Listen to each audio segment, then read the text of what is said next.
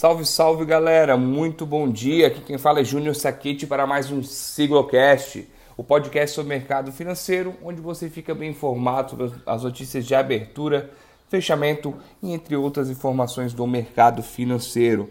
Vamos hoje para mais um Morning Call, o primeiro da semana, dia 9 de novembro de 2020, segundou. Espero que todo mundo acorde aí com bastante, bastante empolgação, que a semana só está começando e pelo que eu estou vendo aqui, a semana vai começar muito boa.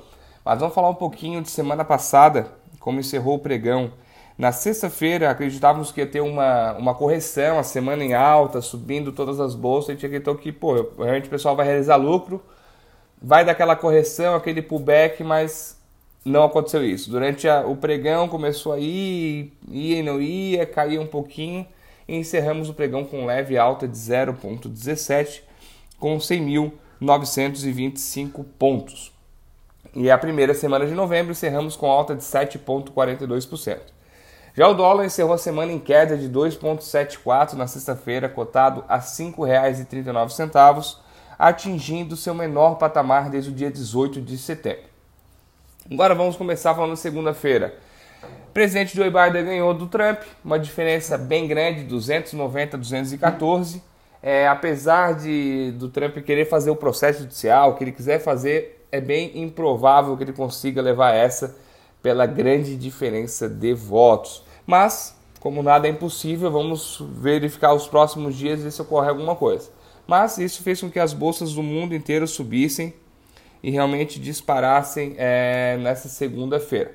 Tanto a Europa quanto futuros americanos operam em alta no momento S&P 500 forte alta de, no, de 3%, é, Dow Jones quase 5% batendo, Nasdaq uma leve variação de 0,54%. Falando um pouquinho da Europa também, meu Deus do céu, DAX Alemanha 5,80, Londres 5,11, Eurostock 6,45. Senhor amado, olha, hoje o dia vai ser gigantesco. Então, pô, hoje realmente o dia vai ser bem bom para todos os mercados. Essa, essa vitória estava, estava sendo aguardada realmente. E além, da, além, da, além desse otimismo da vitória do, do Biden, o, o discurso do Fed também é, ajudou, ajuda esse momento das bolsas subirem. O Fed até comentou que caso o pacote de estímulos demore a sair, saia, qualquer outro motivo, o Fed tem um recurso aí para ajudar financeiramente os Estados Unidos em meio à pandemia. Também influencia a alta das bolsas que não efetivou a tal onda azul que era tão comentada. Pô, a onda azul era o quê?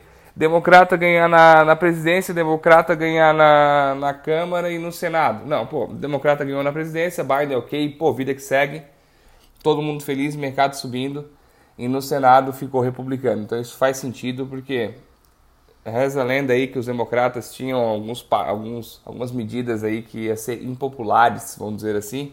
Então, para aprovação dessas medidas mirabolantes deles, caso ocorressem, o Senado vai estar ali para dar uma controlada. Então, isso foi bem visto pelos olhos do mercado. Outro assunto que vai voltar na a pauta de hoje, não sei se vocês estão lembrados, mas a gente está vendo a pandemia. A pandemia, o coronavírus, aquele, o Covid-19 não sei se ninguém. Acho que o pessoal esqueceu semana passada que, a, que, que o movimento foi só eleição, esqueceu Covid, esqueceu vacina, esqueceu contágio. Mas essa semana acho que ele vai voltar a bater na, nas manchetes e influenciando as bolsas. Faz uma semana que os Estados Unidos é, confirma mais de 100 mil casos diários. Isso é bem grave. E também chegamos à marca não se vangloriando por isso, mas a marca de 50 milhões de, no, de casos de coronavírus no mundo. Então essa semana isso vai pesar bastante. A gente já pode esquecer que tem lockdown na, nos Estados Unidos, hum, Estados Unidos, desculpa, lockdown no Reino Unido, lockdown na França, lockdown na Alemanha. Aí tá rolando protesto também. Só que semana passada os holofotes, os holofotes foram todos foram todos destinados realmente para as eleições americanas. Como acabou, então agora vamos voltar à pauta normal. Falando um pouquinho no mercado asiático, também fechou em alta, não diferente do mundo inteiro. É, Xangai fechou em alta de 1,86, Tóquio subiu 2,12, Hong Kong 1,18 e Coreia do Sul 1,27. Galerinha, por hoje é só pela essa manhã. Aguardo vocês no nosso call de fechamento por volta das 7, entre 7 e 8 horas vai estar publicando aí no, no, no nosso Siglocast. Não deixe de seguir nossas redes sociais, a minha arroba Júnior Saquete, Saquete com dois T's e I, e o da nossa Siglo Investimentos, arroba Siglo Investimentos. Um forte abraço, até!